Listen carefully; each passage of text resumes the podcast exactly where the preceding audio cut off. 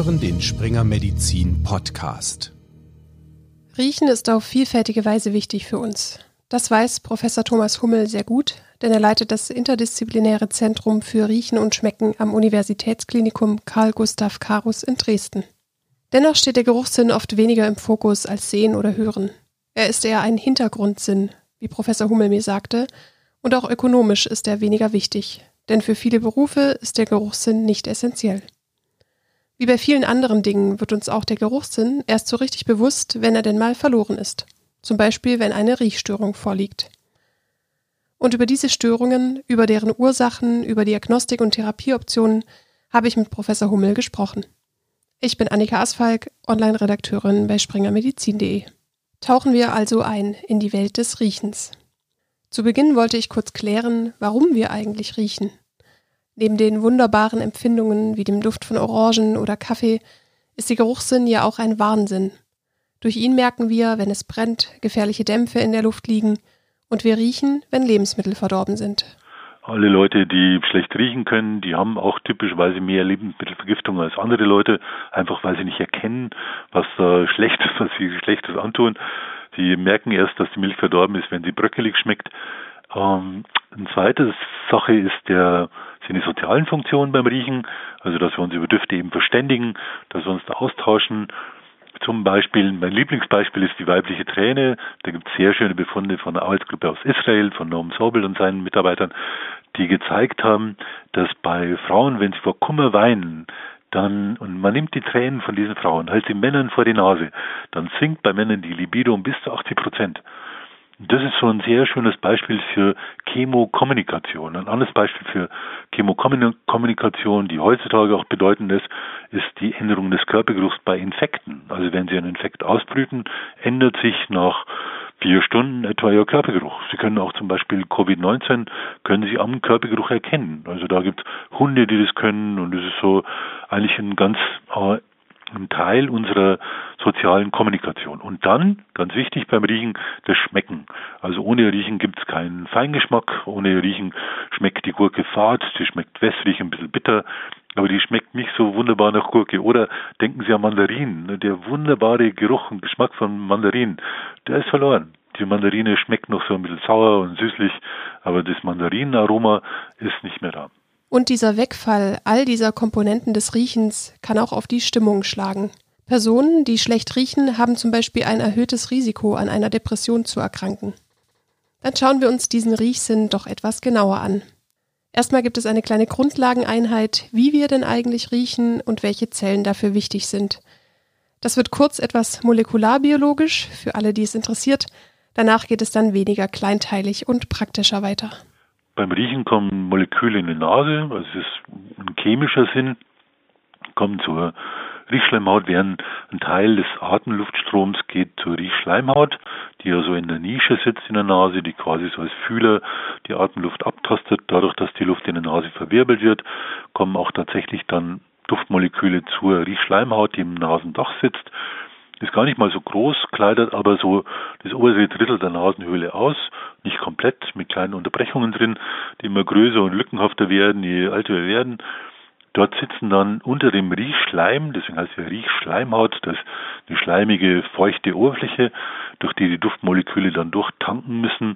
Und das ist so, bei Duftmolekülen ist das nicht ganz leicht, weil die sind ja in der Regel sehr lipophil, also sehr fettig müssen da zum Teil von der Oberfläche abgeholt werden, durch den Schleim transportiert, zum Rezeptor getragen werden. Am Rezeptor führen sie dann, das sind typischerweise G-Protein vermittelte äh, oder assoziierte rezeptive Strukturen mit sieben transmembranösen Domänen.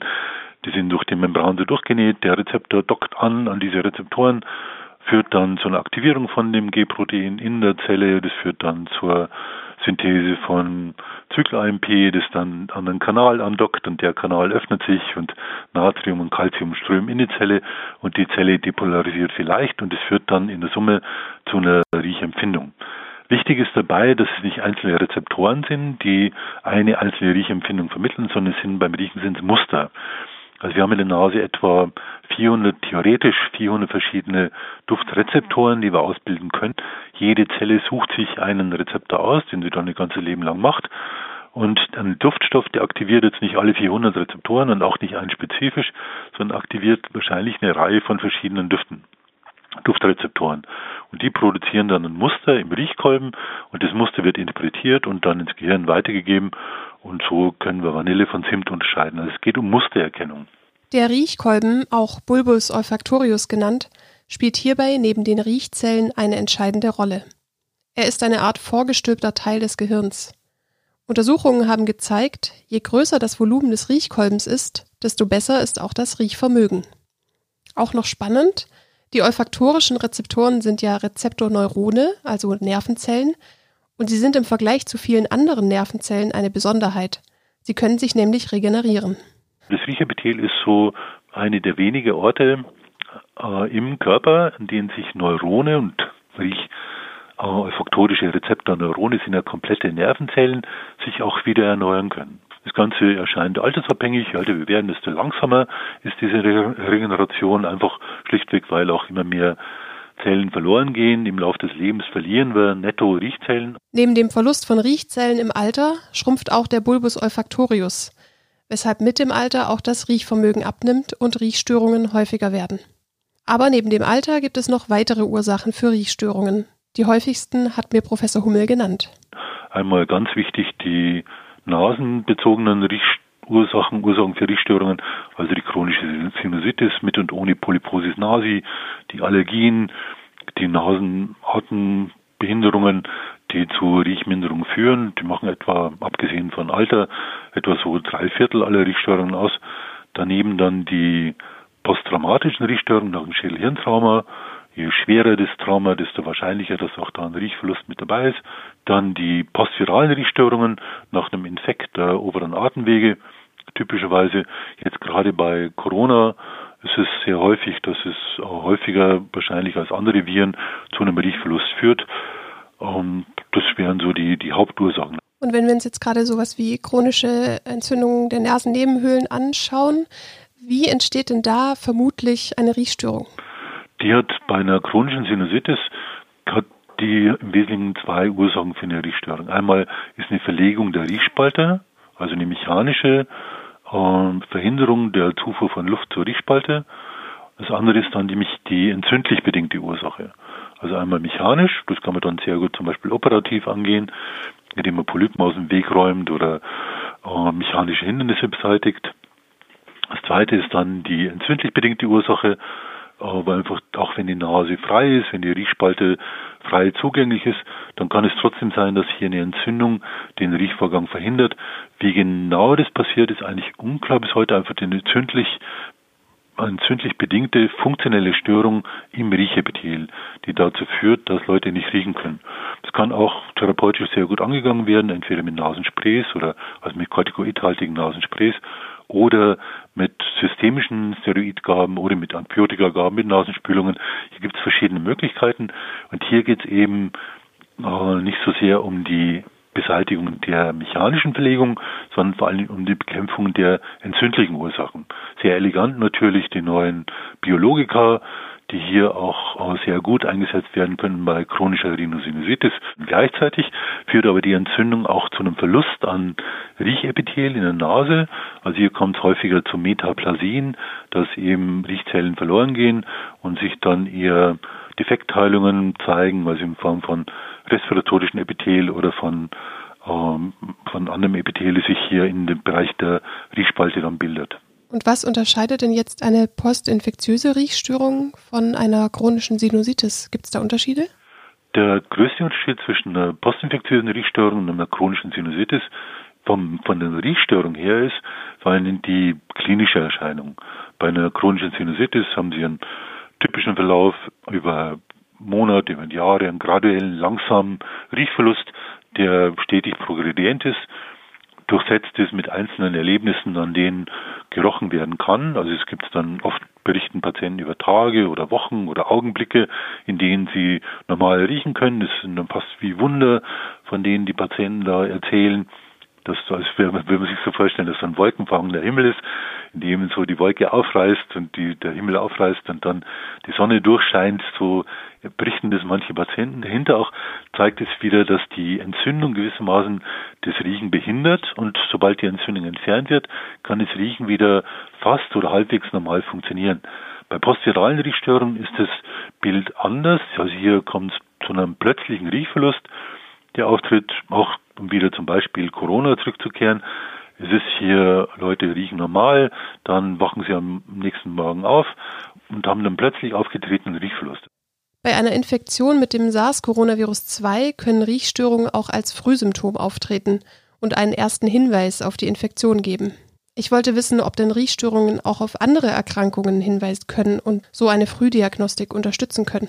Wenn eine unerklärte Riechstörung auftritt, dann kann die auch ein Warnhinweis sein in Richtung Parkinson, in Richtung Alzheimer. Also tatsächlich in unseren Untersuchungen, wobei natürlich unsere Klientel auch so ein bisschen ausgesucht ist, aber bei, wir hatten eine Studie durchgeführt, in der mehr als 400 Leuten, die bei uns waren mit unerklärten Riechstörungen, die wir nach etwa mittel so nach zehn Jahren wieder abtelefoniert hatten. Und da war bei mehr als 10 Prozent von den Patienten war dann auch in der Zwischenzeit ein Parkinson aufgetreten. Das zeigen auch andere Studien, wenn man Leute mit einer unerklärten Hyposmie untersucht, die äh, Parkinson-Patienten in der Verwandtschaft haben, da zeigen auch etwa 10, 15 Prozent. Bei denen kommt es dann auch innerhalb von zwei Jahren nach diesem Erstbesuch zu einem Auftreten von einem Parkinson, äh, von Parkinson-Symptom. Und wie erklärt man sich das? Also das Auftreten von Riechstörungen beim Morbus Parkinson, wie hängt das zusammen? Eine gute Frage. In der Peripherie ist es wahrscheinlich nicht, sondern es ist wahrscheinlich bei Parkinson spielt der Bulbus olfactoris eine Rolle. Also hier gibt es eine Arbeit, die aus Holland, so ein bisschen widersprüchlich, aber die zumindest bei Männern zeigt, dass hier die dopaminergen Neuronen gewissermaßen, da ist die Hypothese so kompensatorisch im Bulbus olfactoris erhöht werden, nach oben reguliert werden, dass dann im Bulbus olfactoris gewissermaßen die eingehende Information stärker gedämpft wird und dann auch entsprechende Hyposmie daraus resultiert. Außerdem findet man natürlich dann in höheren Zentren dann auch Änderungen, was die Verarbeitung von Riechinformationen angeht.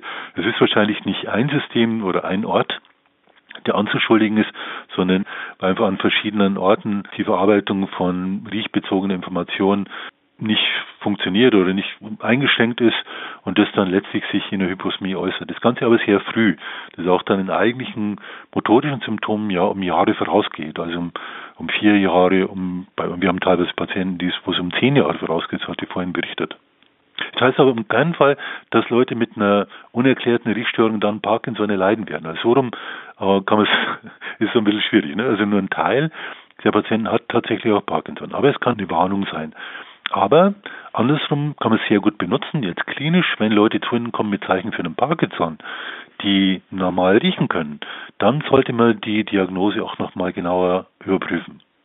Wenn Sie so ein bisschen größer denken, das ist Riechen ist auch ein Warnsystem, was so Kognition angeht. Man findet auch eine unerklärte Riechstörung. Wir sprechen nur von unerklärten Riechstörung, also nicht von einer Sinusitis-bedingten Riechstörung oder von einer posttraumatischen Riechstörung. Eine unerklärte Riechstörung ist auch ein, ein Hinweis auf eine, oder kann ein Hinweis sein, auf eine frühe Demenz oder auf ein erhöhtes Mortalitätsrisiko. Das Riechen ist eher so ein Anzeichen für Gesamtgesundheit.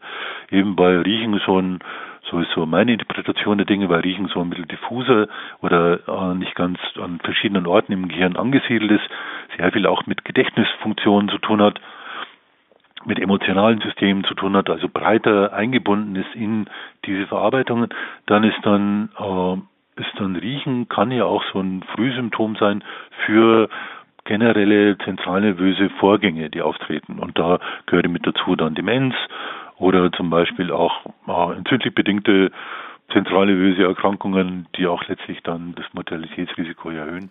Chronische Sinusitis, Covid-19, Nasenpolypen, Schädelhirntrauma oder sogar eine Demenz oder ein idiopathisches Parkinson-Syndrom. Hinter der Riechstörung können verschiedenste Erkrankungen und Ursachen liegen. Aber wie geht man denn nun an die Diagnostik ran, wenn Patientinnen und Patienten sich mit Riechstörungen vorstellen? Am Anfang steht bei Professor Hummel ganz klar eins. Wir sprechen erstmal mit dem Patienten ganz lang. Sehr ausführlich. Ich glaube, wenn Patienten zu uns kommen, wir haben natürlich den Luxus von einer von der Hochschulambulanz. Ich glaube, insgesamt sprechen wir mit uns Patienten mehr als eine halbe Stunde, also von verschiedenen Seiten. Und das ist so, damit wird die Diagnostik auch geschärft. Die Patienten werden sich auch klarer, was sie tatsächlich, was ihr Anliegen ist. Also es hilft sehr viel. Dann ist natürlich ganz wichtig die Nasenendoskopie, also die HNO-ärztliche Untersuchung, nicht nur die Nase, auch die, der Mund, die Ohren, dass man sich das alles anguckt. Und das hilft sehr viel weiter. Hat, vorhin hat er erzählt, dass die Sinusitis auch eine sehr wichtige Ursache der Riechstörung ist. Die kann man damit eingrenzen oder ausschließen. Also hier ganz bedeutsam. Und dann äh, Riechtests. Hier führen wir luxuriöserweise ganz viele verschiedene Riechtests durch. Und kann man daran schon so ein bisschen abschätzen, was die auslösende Ursache der Riechstörung ist? Am Riechtest selbst, der ist so in der einfachsten Form, was sehr häufig verwendet wird, sind so Dufterkennungstests, dass man von Leuten Düfte vor der Nase hält und die, äh, die Patienten müssen dann die Düfte erkennen. Es gibt sie in verschiedenen Versionen, so ganz schnelle Screening-Tests oder auch längere ausgefeilte Tests. Die sind sehr gut durchführbar und man kriegt da einen guten Eindruck darüber, wie Patienten riechen können.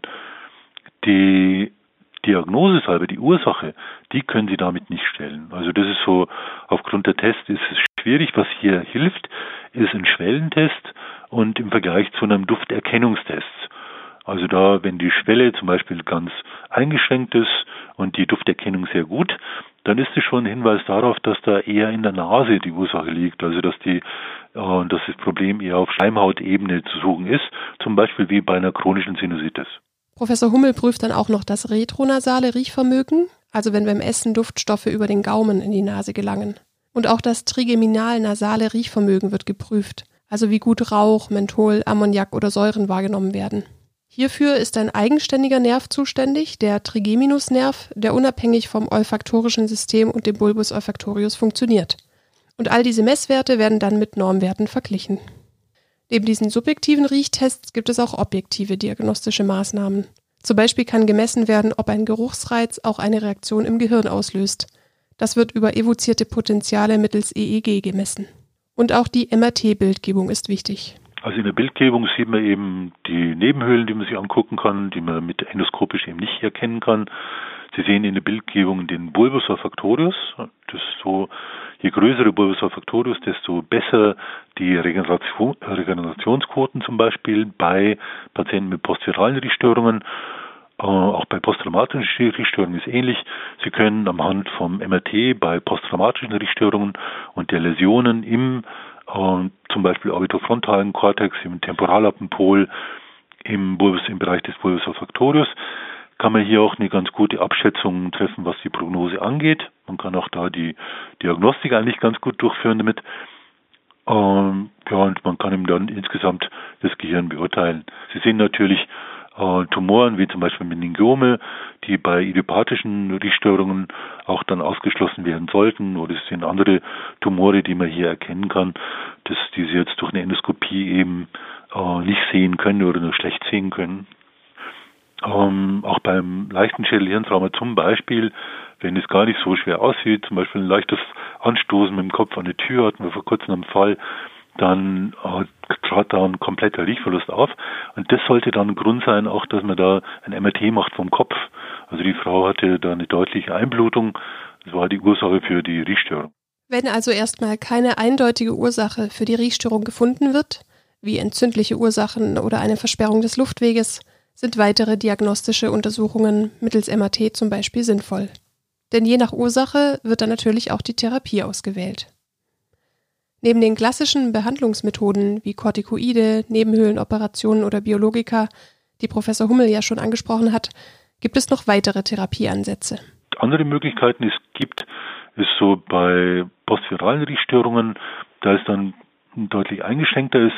Eine Möglichkeit ist dieses Riechtraining, dass die Leute eben sich exponieren zu Düften, jeden Morgen, jeden Abend mit vier verschiedenen, an vier verschiedenen Düften riechen das über einen längeren Zeitraum durchführen. Und da ist die Vorstellung so, dass das dann auch ein regenerativer Reiz ist für äh, Riechzellen, die sich dann schneller und besser erholen. Die verdoppeln, so ein Riechtraining verdoppelt in etwa bei Patienten mit postviraler Riechstörung, bei denen der Riechverlust nicht zu lange andauert, dann auch verdoppeln quasi die Besserungen bei äh, Riechstörungen. Eines dann andere Möglichkeiten, die es hier gibt, ist unter Umständen Vitamin A. Da gibt es eine Untersuchung auch von uns, die zeigt, dass Vitamin A hier äh, positiv wirken kann, wenn es lokal auf die Schleimhaut gegeben wird. Da sind größere Untersuchungen derzeit unterwegs, auch Doppelblindstudien, die hier durchgeführt werden. Und dann ist natürlich in der Zukunft gibt es dann Ideen, zum Beispiel mit einem Transplantat von Riechschleimhaut, also zum Beispiel ein Autotransplantat, dass sie Riechzellen nehmen und dann die amplifizieren und wieder äh, in die Nase zurückführen. Gibt es eine sehr elegante Studie aus Florida, aus Miami, die das hier bei Mäusen gemacht haben und eigentlich überzeugend gezeigt haben, dass sowas möglich ist, als tatsächlich dann Mäuse wieder besser riechen können oder überhaupt riechen können nach einem nach einer Läsion im Riechepithel mit so einem Verfahren. Und dann gibt es andere Ideen, zum Beispiel die, das olfaktorische Implantat, also analog zum cochlearen Implantat. Ähm, das ist so, da sind auch verschiedene Studien unterwegs und das ist alles sehr spannend. Mhm, auf jeden Fall. Vielleicht noch die allerletzte Frage. Sie haben den Zeitfaktor angesprochen, jetzt beispielsweise beim Riechtraining. Wieso ist es denn wichtig, das relativ schnell zu starten? Das scheint, Zeit scheint da eine Rolle zu spielen. Also zeigen eine Reihe von Untersuchungen immer, dass die meiste äh, Regeneration, also wenn es um Besserungen geht nach einem Riechverlust, zum Beispiel bei einem postviralen Riechverlust, dass die meiste Regeneration innerhalb der ersten zwei Jahre nach dem Verlust auftritt. Und das ist auch bei Schädel-Hirntraum ist es so, wenn Regeneration da ist, dann das meiste in den Monaten oder Jahren nach der Läsion. Kann sein, dass es gar nicht die Peripherie dabei so eine große Rolle spielt, sondern dass es eher dann zentrale böse Vorgänge sind, die da äh, bedeutsamer sind. Einige Fragen bleiben also erstmals offen, was unseren Geruchssinn und auch die Ursache von Riechstörungen angeht. Trotzdem haben wir viel mitgenommen. Vielen Dank, Professor Hummel, für das interessante Gespräch. Für Sie, liebe HörerInnen, gibt es in den Show Notes wieder einige Links zu Beiträgen zum Thema. Alles lesbar für medizinische Fachkreise nach kostenloser Registrierung auf springermedizin.de. Und damit Tschüss und bleiben Sie gesund.